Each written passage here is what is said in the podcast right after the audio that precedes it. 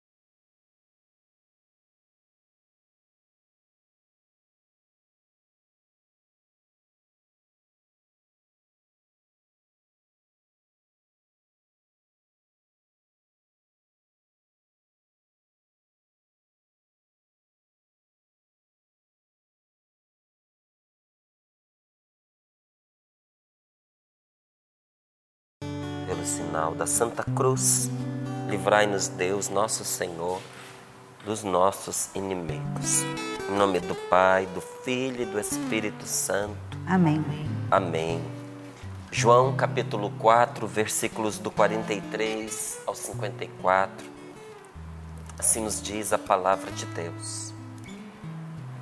Passados os dois dias, Jesus foi para Galiléia. Jesus mesmo tinha declarado, de fato, que um profeta não é reconhecido em sua própria terra. Quando então chegou a Galiléia, os galileus o receberam bem, porque tinham visto tudo o que fizeram em Jerusalém por ocasião da festa, pois também eles tinham ido à festa.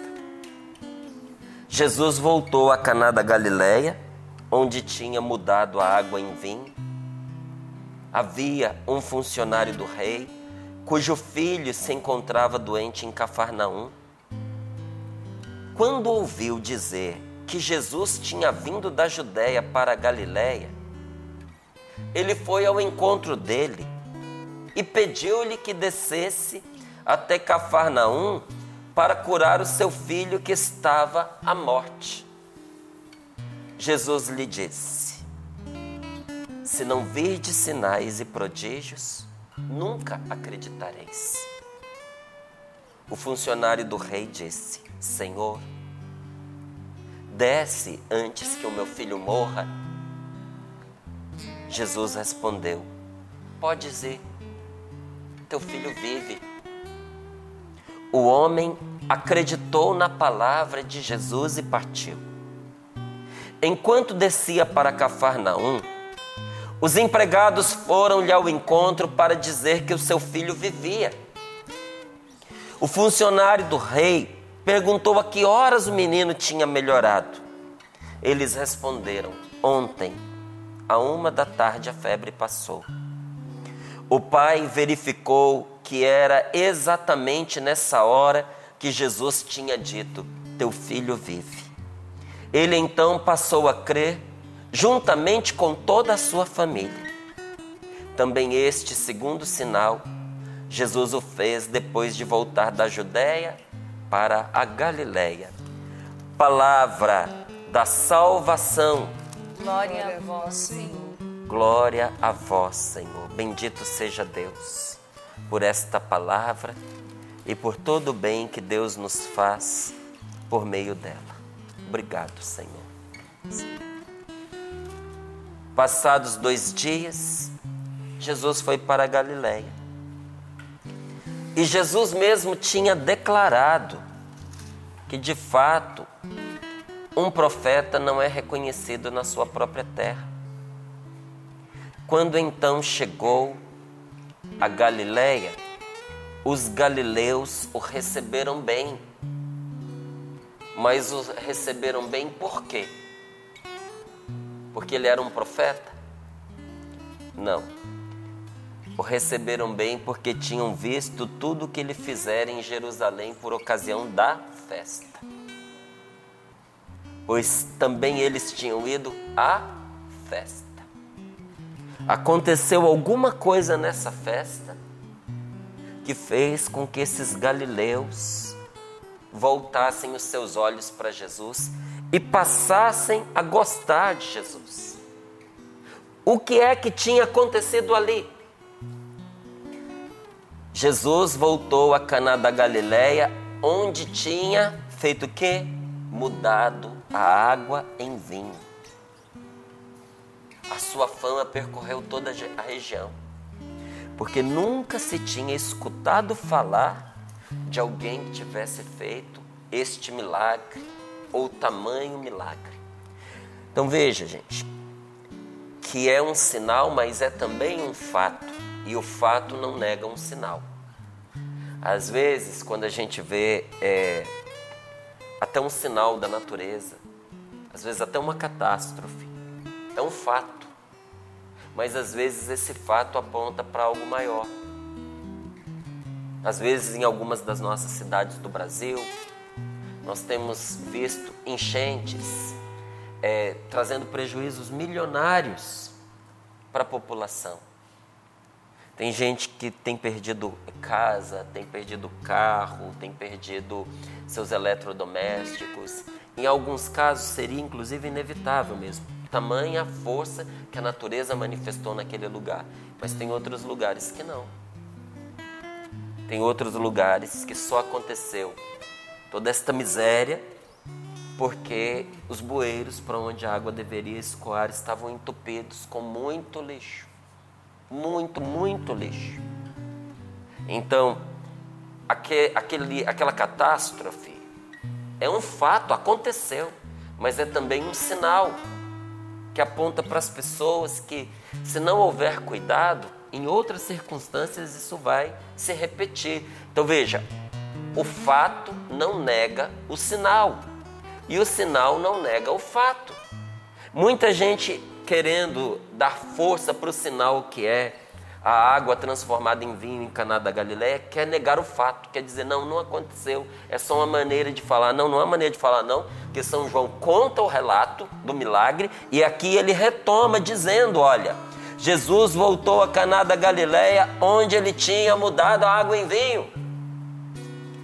E lá todo mundo ficou sabendo o que aconteceu. Inclusive havia um funcionário do rei, tá aqui, olha, cujo filho se encontrava doente em Cafarnaum. E quando esse homem ouviu dizer que Jesus tinha vindo da Judéia para a Galiléia, foi ao encontro dele e pediu-lhe que descesse até Cafarnaum para curar o seu filho que estava à morte. Esse homem não tinha visto Jesus ainda curar alguém. Esse homem sabia que nosso Senhor Jesus Cristo tinha obtido de Deus um grande milagre. Esse homem não sabia que Jesus era Deus, mas ele sabia que Jesus vinha de Deus, que Jesus era um homem de Deus, que Jesus era um homem santo, que as suas é, súplicas eram escutadas, porque só mais tarde é que foram reconhecer Jesus como Deus. E naquele momento que percebiam, eles percebiam pelos fatos que Jesus fazia o que só Deus pode fazer. Mas Márcio, se Jesus fazia o que só Deus pode fazer, então era óbvio que Jesus era Deus. Pois é, para você ver como nós somos cabeça dura, para você ver como nós temos um coração engessado, para você ver como demora às vezes para a gente entender, assimilar o que de todas as formas nos está sendo dito. Mas tudo bem, esse homem foi a Jesus com uma confiança inabalável de que o bem que ele precisava, ele iria obter. E ele não precisava de pouca coisa, não. Ele tinha é, um filho que estava à morte. Viu aqui que não, não diz que nem que estava à beira da morte? porque já estava mais para lá do que para cá. E Jesus, vendo que aquele homem o procurou por causa da festa, dos milagres que aconteceram na festa, da fama que corria, que ele multiplicava pães, que ele multiplicava peixes, que ele tinha transformado água em vinho. Por causa desta fama, esse homem foi procurar Jesus e Jesus não era bobo. Jesus sabia que o homem estava lá porque ficou sabendo desses sinais. Aí Jesus vira para ele e diz: Se você não ver sinais, se você não ver prodígios, você nunca vai acreditar. Sabe o que nosso Senhor estava dizendo? Para você obter o milagre que você veio pedir, tem uma coisa que é necessária: é preciso acreditar.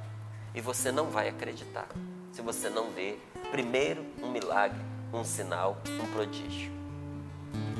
Se você não vê sinais, se não vê sinais e prodígios, nunca acreditareis. E é preciso que acredites para que o teu filho seja curado.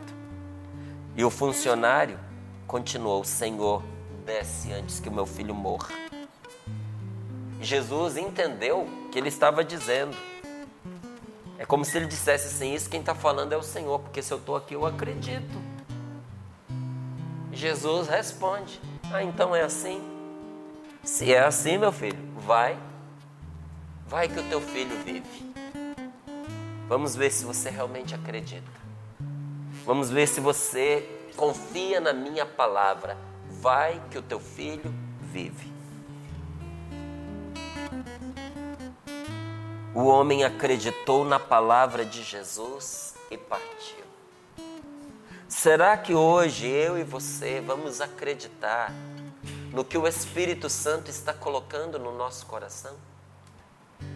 Na palavra de nosso Senhor Jesus Cristo que está sendo dada a mim e a você nesta manhã, porque tem muita coisa que não acontece na vida da gente, porque a gente não acredita que Deus ouviu a nossa oração e já está se apressando em nos atender. Esse é o motivo. Enquanto descia para Cafarnaum, os empregados foram-lhe ao encontro para dizer-lhe que o seu filho vivia. E o funcionário do rei perguntou a que horas o menino tinha melhorado. Eles responderam: Ontem, a uma da tarde, a febre passou. E o pai verificou que era exatamente nessa hora que Jesus lhe tinha dito: Teu filho vive. Só que nessa mesma hora em que Jesus tinha dito teu filho vive, era também a mesma hora em que ele acreditou na palavra de Jesus. Porque se ele não tivesse acreditado, ele não teria ido embora. Quando você quer muito algo, não é verdade que você só vai embora depois que você consegue?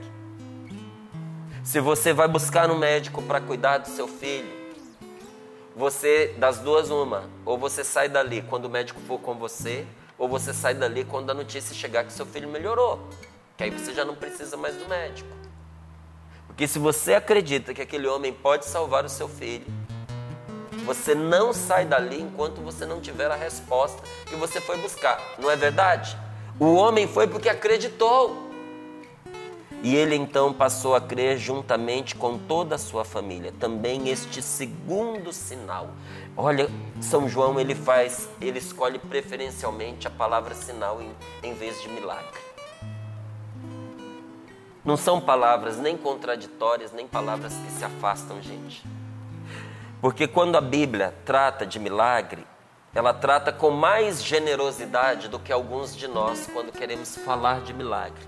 Porque quando a gente quer falar de milagre, a gente quer falar de um morto que volta a viver, a gente quer falar de uma pessoa que é cega que passou a enxergar, nós queremos um paralítico que voltou a andar. E tudo isso é milagre? Tudo isso é milagre. Por quê? Porque milagre quer dizer maravilhoso. E você ver um cego voltar a enxergar é uma coisa maravilhosa. Você vê um paralítico sair de uma cadeira de rodas é uma coisa maravilhosa. E nós aqui na Canção Nova já enxergamos isso muitas vezes. Muitas vezes. Ano passado nós tivemos aqui um acampamento no qual eu estava presente, eu digo estava presente porque eu estava ali eu vi. Que foi o acampamento de oração fé e milagres. Meu Deus, quantas coisas maravilhosas aconteceram. E foi praticamente uma semana aqui no Sorrindo para a Vida, não foi, Valdeir? Foi, foi sim. Contando as, as, os testemunhos, as graças que as pessoas iam constatando quando voltaram para casa e iam dando feedback e a gente ia contando. Quanto bem a gente viu. E não só quem recebeu ficou maravilhado. Nós aqui no Sorrindo para a Vida ficamos maravilhados. Pelos bilhetes que nós recebemos, as cartinhas que chegaram, os e-mails, as partilhas no Instagram. Quando Deus age, é sempre uma maravilha. Mas quando se fala, por exemplo, da conversão de uma pessoa, essa maneira mais exagerada e fraca, porque olha só, é exagerada era para ser forte, né? Capricha aqui no meu copo de suco. Aí a pessoa vai lá e exagera. E a gente, pô, exagerou porque pôs muito. Nem sempre exagero quer dizer força.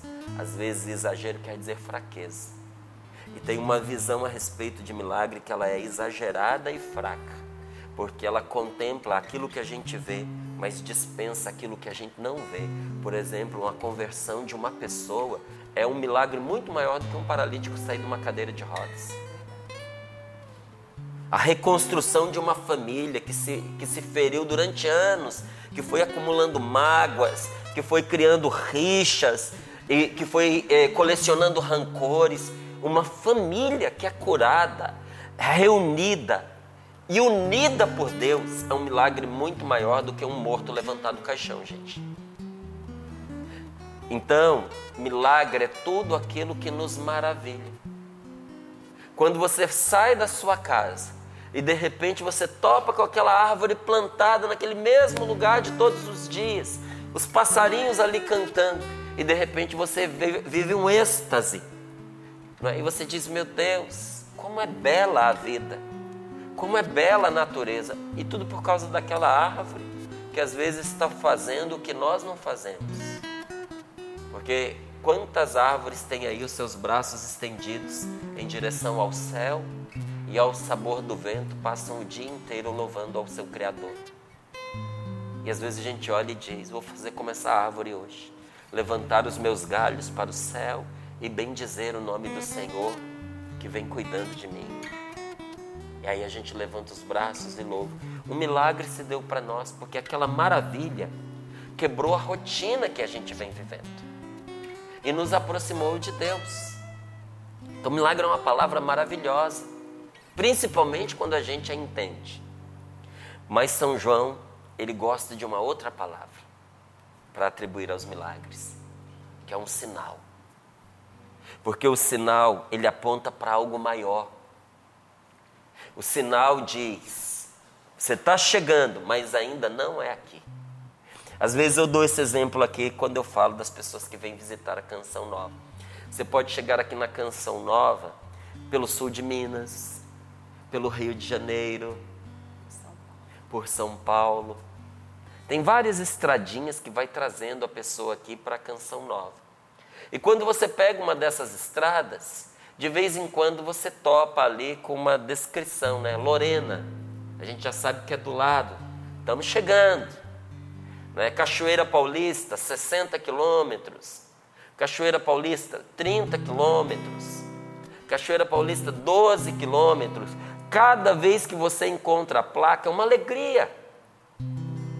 A gente está pertinho. Mas a placa também nos diz: ainda não é aqui. Olha como a placa tem um impacto forte sobre a pessoa. Meu cunhado veio me visitar uma vez e ele veio com toda a família de carro.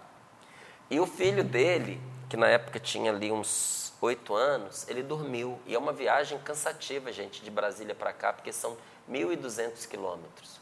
E foi uma viagem extensa, pesada, cansativa para uma criança de de oito anos. E quando ele estava chegando, já perto aqui de, da Canção Nova, eles passaram por uma placa que estava escrito assim, Guará, de Guaratinguetá, Guará tantos quilômetros. Quando o menino leu Guará, é, tipo 40 quilômetros, ele caiu numa choradeira dentro do carro, porque ele não acreditava que depois de quase 12 horas de, é, 12 horas de viagem, eles ainda não tinham saído de Guará, que é do lado de Brasília.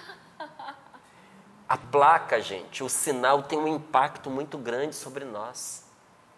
Pode trazer alegria e pode trazer sofrimento. Quantas pessoas numa família sofrem porque estão vendo sinais de que a família vai acabar, está vendo sinal de que o marido está tá se afastando, de que a esposa não ama mais, de que o filho está se perdendo. A pessoa não tem certeza, mas os sinais, os sinais estão mostrando isso para ela. Mas o sinal também aponta para aquilo que é bom, para aquilo que é alegre, para aquilo que é santo. O sinal aponta para algo maior, diz: você ainda não chegou, mas está perto de chegar. Um milagre realizado por Deus mostra Deus está agindo, mas o fim não é aqui. Isso faz parte do processo, faz parte do caminho. Jesus tinha acabado, gente, de viver uma experiência na Galileia. E essa palavra conta. Ele tinha acabado de realizar um sinal, um milagre, mostrando para as pessoas que o reino dos céus havia chegado, que Deus vinha para abençoar que Deus vinha para eliminar a tristeza, a morte e a dor, que a grande festa do céu havia chegado para a humanidade. Era isso o que se celebrava naquelas bodas de Caná, com o milagre que nosso Senhor Jesus fez. Só que as pessoas pararam por causa do exagero e fraco, a visão exagerada e fraca do milagre, as pessoas pararam no sinal e não quiseram ir adiante. Diz que aqui receberam bem Jesus por causa dos sinais. Que sinais eram esses? Ele tinha pegado tonéis de água e transformado em vinho. Quem é que não quer receber na festa um camarada que faz isso? O melhor vinho. O melhor vinho? Assim, ó, no instalar de dedos? Eles tinham escutado falar que num certo dia que Jesus estava pregando, é, a, a, multidão reunida já estava com fome, não tinha o que comer, e ele havia multiplicado os pães, havia multiplicado o peixe, todo mundo tinha comida, ainda tinha sobrado comida. Quem é que não quer um camarada desse do lado? Fome não vai Foram, passar. exatamente, não vai passar nem fome nem sede. Tem comida tem festa, tem vinho. Foram receber ele na porta, estava todo mundo contente. Mas foram recebê-lo não por quem ele era, mas por causa do que ele fazia. Eles não estavam interessados em crer, eles estavam interessados em desfrutar do privilégio. Às vezes é bom a gente ser pobre, sabia? Porque você sabe que quem te visita, te visita por causa de você, não por causa da quadra de futebol que você tem no seu quintal, ou da piscina que você tem lá nos dias quentes, ou por causa do seu grande salão de festas, ou por causa da comida que você sempre faz e distribui para aqueles que te visitam. Às vezes é bom ser desconhecido.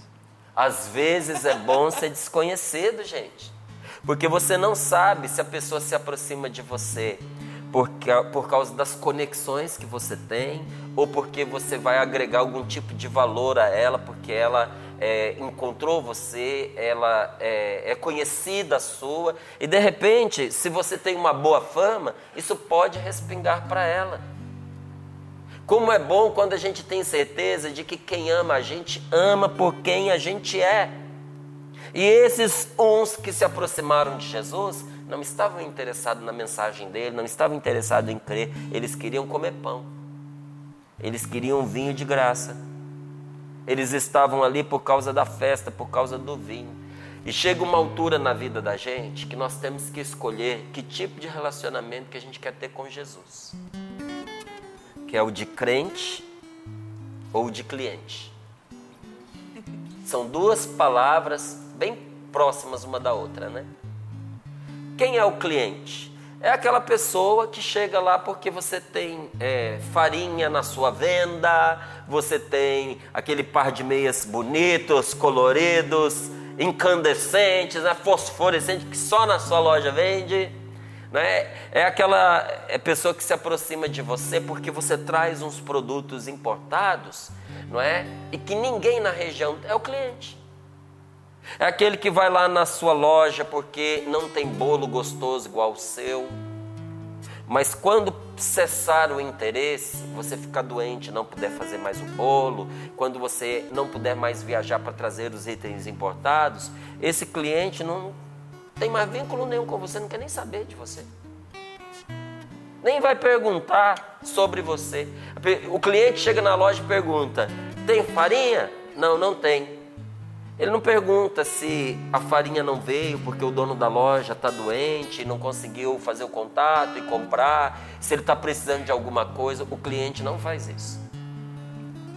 E às vezes nós fazemos com Deus exatamente isso. Nós o tratamos como se nós fôssemos clientes dele. Tem uma cura aí para me dar? Tem uma graça para me, me fazer?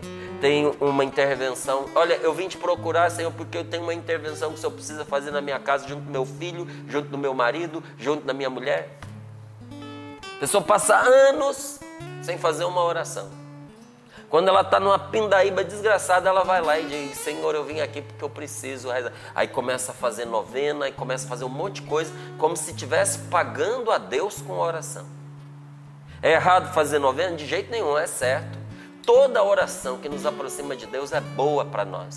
E às vezes a gente precisa daquelas orações escritas, ensinadas.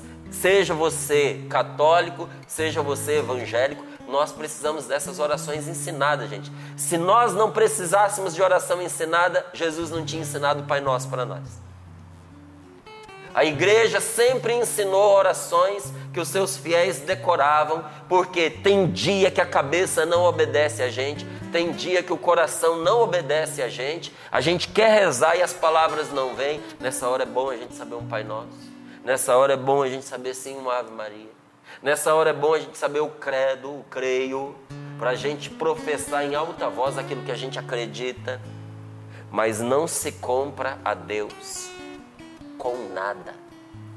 Nem com oração, nem com reza, nem com nada. Deus não está à venda. E às vezes nós queremos comprar a Deus. Se o Senhor me atender, eu vou fazer tal sacrifício. Se o Senhor me atender. Ué, o sacrifício você acha que é bom para quem? Para Deus ou para você? Se o sacrifício é bom para você, você faz, independente de ele atender você ou não como você quer. Por que, que na quaresma nós fazemos penitência? Não é para alcançar certas graças, não é para a gente se endireitar, é para a gente se unir a Deus. A graça é consequência de uma vida unida a Deus, gente. Se une a Jesus que a graça acontece, que a graça vem. É, é assim ou não é? Com certeza que é. Mas o cliente, ele quer o benefício. E quem é o crente? Crente aqui, não estou falando de religião.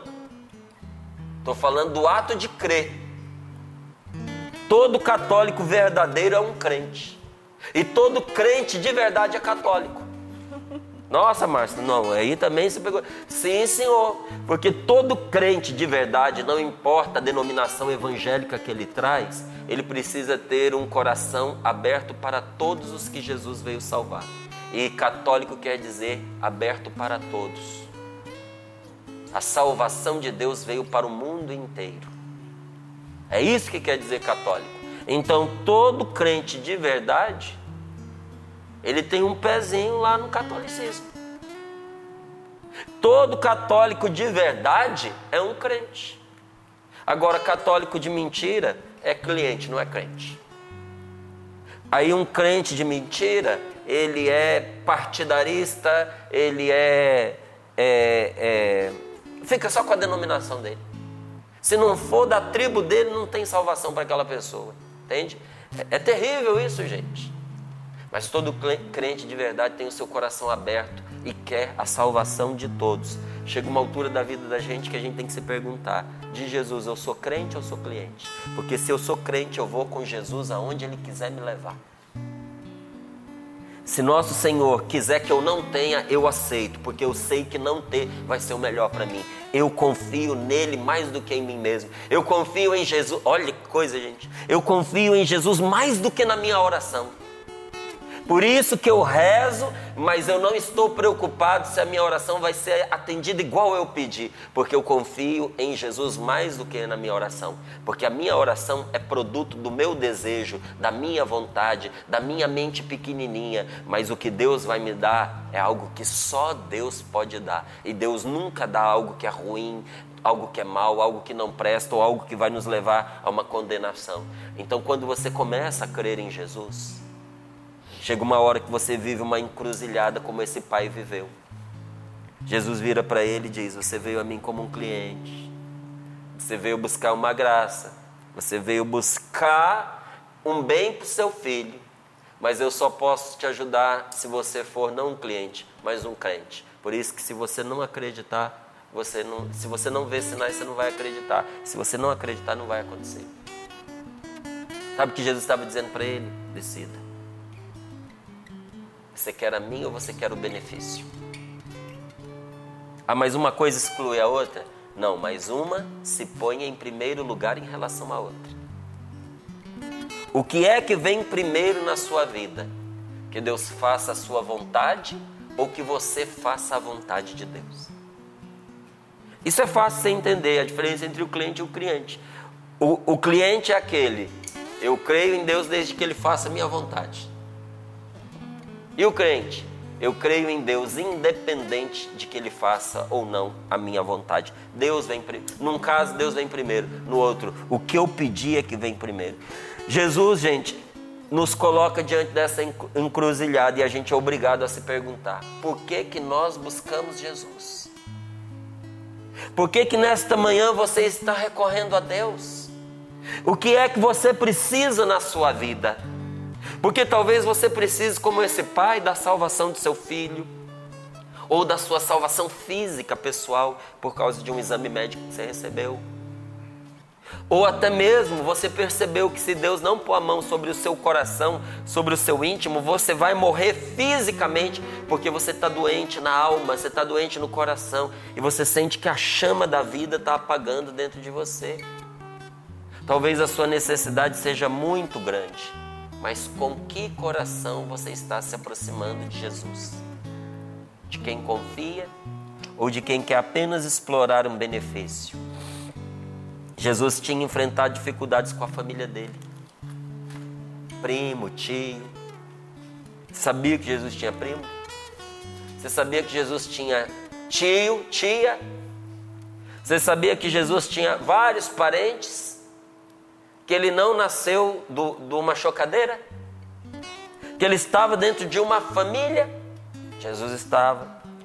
E a família de Jesus tinha dificuldades em aceitar quem Jesus era. Como às vezes a sua família tem dificuldade de aceitar é, o que você é, o que você faz, o seu sucesso, ou o bom parecer que as pessoas têm a seu respeito. Às vezes na sua família você é considerado metido, ou aquele que quer sempre ser o melhor do que os outros. Quem sabe é você, porque a família é sua, você que sabe, vai saber dizer. Mas os parentes tinham dificuldade com Jesus, os conhecidos tinham dificuldade com Jesus. E às vezes é desse jeito. Muita gente se relaciona conosco de uma forma boa, mas aqueles que deveriam ser os melhores, que são os nossos conhecidos, às vezes nos tratam com uma cotinha de desprezo, como eu te conheço. Eu já te conhecia antes de você ser conhecido. Você está pensando o quê? É ele lá? Eu sei do passado dele. Eu sei como é que ele era. Eu sei como é que ele vivia em casa. Não é? Esse povo tinha dificuldade com Jesus porque era muito íntimo deles para ser o Messias. Algumas senhoras olhavam e diziam: Eu vi esse menino brincando, jogando bola aqui no quintal. Eu vi ele brincando de esconde-esconde com os meus filhos. Eles davam trabalho, a gente tinha que ficar atrás deles. Jogava pedra, fazia todas as artes que uma criança faz. Fazia. Jesus foi menino, gente. E eles o conheciam, eles viram o adolescente que ele foi. Ah, mas Jesus, Márcio, mas Jesus era Jesus. Jesus não deu trabalho é, para Nossa Senhora. Não deu? Vai lá perguntar para ela, ué. Pergunta para ela quem foi que teve que voltar três dias lá em Jerusalém, correndo o risco de se perder da caravana, porque não sei quem, não vou falar, tinha ficado para trás. E olha, Nossa Senhora poderia ter se desentendido com São José por causa de Jesus. E quando chegaram lá, ele ainda deu uma resposta que eu tenho certeza que Nossa Senhora teve vontade de puxar a orelha dele. Ele perguntou, a Nossa Senhora falou: Meu filho, o que, que você fez conosco? Eu e seu pai estamos há três dias procurando você. Jesus vira para ela e diz assim: E onde é que eu deveria estar? Estou cuidando das coisas do meu Estou cuidando das coisas do meu pai do céu. Imagina você, três dias caminhando, é, fora do seu grupo, no meio do deserto, correndo o risco de ser assaltado, morto pelo caminho, porque você perdeu o grupo que te dava segurança depois, sem saber se você ia achar seu filho vivo ou se ia achar seu filho morto, procurando seu filho numa cidade grande, sem saber aonde de verdade ele estava. Você desconfia pela índole do menino que ele vai estar num lugar bom, mas você não sabe de fato. E quando você chega, você escuta uma conversa dessa. Eles sabiam, gente. Por que, que Nossa Senhora se desprendeu de Jesus e São José se desprendeu de Jesus nessa volta pelo deserto? Porque ele ficava ali com todo mundo, brincando, era uma pessoa comum. Aí não conseguiam ver nele a presença de Deus, o sinal de Deus, o homem de Deus e Deus em pessoa que Jesus sempre foi e continua sendo e sempre será. Eles eram muito íntimos para ver que Jesus era quem ele era. Agora preste atenção. Para quem não crê, é, nenhuma explicação é possível. Quando uma pessoa não tem fé, não importa o quanto você explique que Deus está presente na vida daquela pessoa, que ela não vai acreditar. Mas para quem crê, nenhuma explicação é necessária. Para quem confia em Jesus, não precisa a gente ficar aqui provando que ele ressuscitou, que ele é filho de Deus, porque no coração a pessoa sabe, não é que ela sente, ela sabe que ele é o filho de Deus. Você sabe, Márcio, que ele é o filho de Deus? Sei. Você sabe, Márcio, que ele ressuscitou? Sei. Você viu Jesus caminhando por aí ressuscitado? Não vi. Mas eu vi as pegadas dele eu vi os sinais de onde ele passa. E com que fé você acredita? Com todas as fibras do meu ser. A minha vida, eu acredito tanto, mas tanto, tanto nisso, que fora disso a minha vida para mim não tem mais valor. Todo o valor da minha vida está em Jesus Cristo, meu Senhor, seu Senhor. E olha, te confesso, quando a gente crê, as explicações, ah, bem-vindas, mas não são necessárias. Quando a gente crê. Mas quando você pega uma pessoa que não tem fé, pode vir o Papa, que não convence a pessoa de jeito nenhum. Só que havia ali um que acreditava. No meio daquele bololô todo, tinha um homem que acreditava de verdade. Ele era um oficial do rei. Ele era um homem de patente. Ele era um homem de expressão social. Ele tinha autoridade. Muitas pessoas eram mandadas por ele. E sem dúvida nenhuma, onde esse homem chegava, há pessoas que tremiam. Mas apesar de todos os cargos que ele trazia, de toda a autoridade que estava por trás dele, esse homem percebeu que isso não era o suficiente para salvar o filho dele. E diante de Jesus ele foi humilde. Ele não ordenou, ele pediu.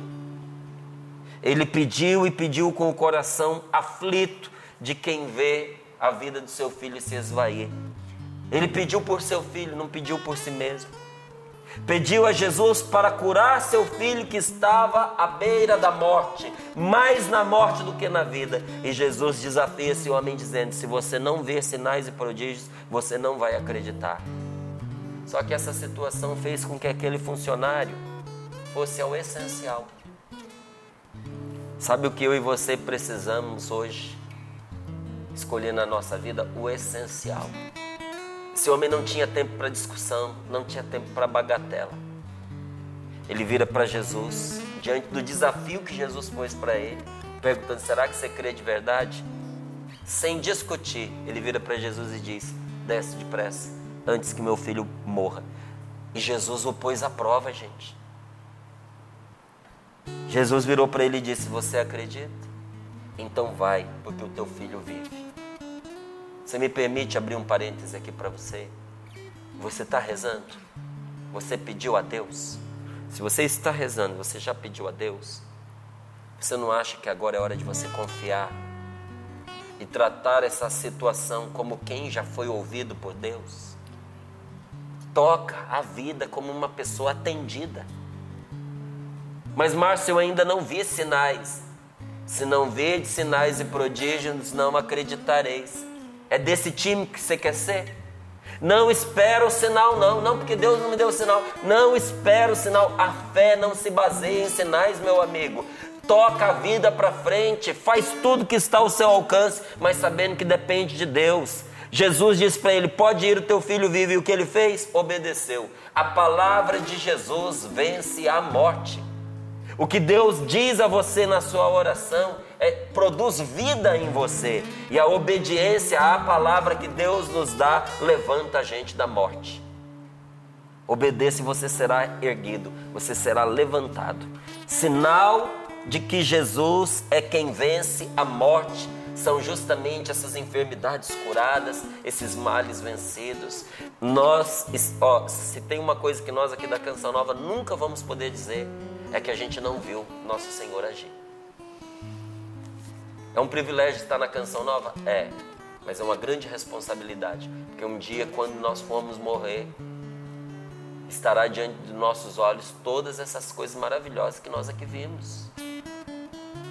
E esses sinais nos mostram algo muito mais importante, muito maior do que o que a gente viu, de que Jesus é o vencedor da morte e que depois desta vida tem outra vida à nossa espera. Então, pergunto a você: quem você hoje precisa pedir que Jesus socorra? Quem você estava matando porque você não se reconciliava e agora você pode colocar aos pés de Jesus e pedir que Ele dê a vida? Nosso Senhor está pronto para nos ouvir. Você acompanhou mais um podcast cançãonova.com.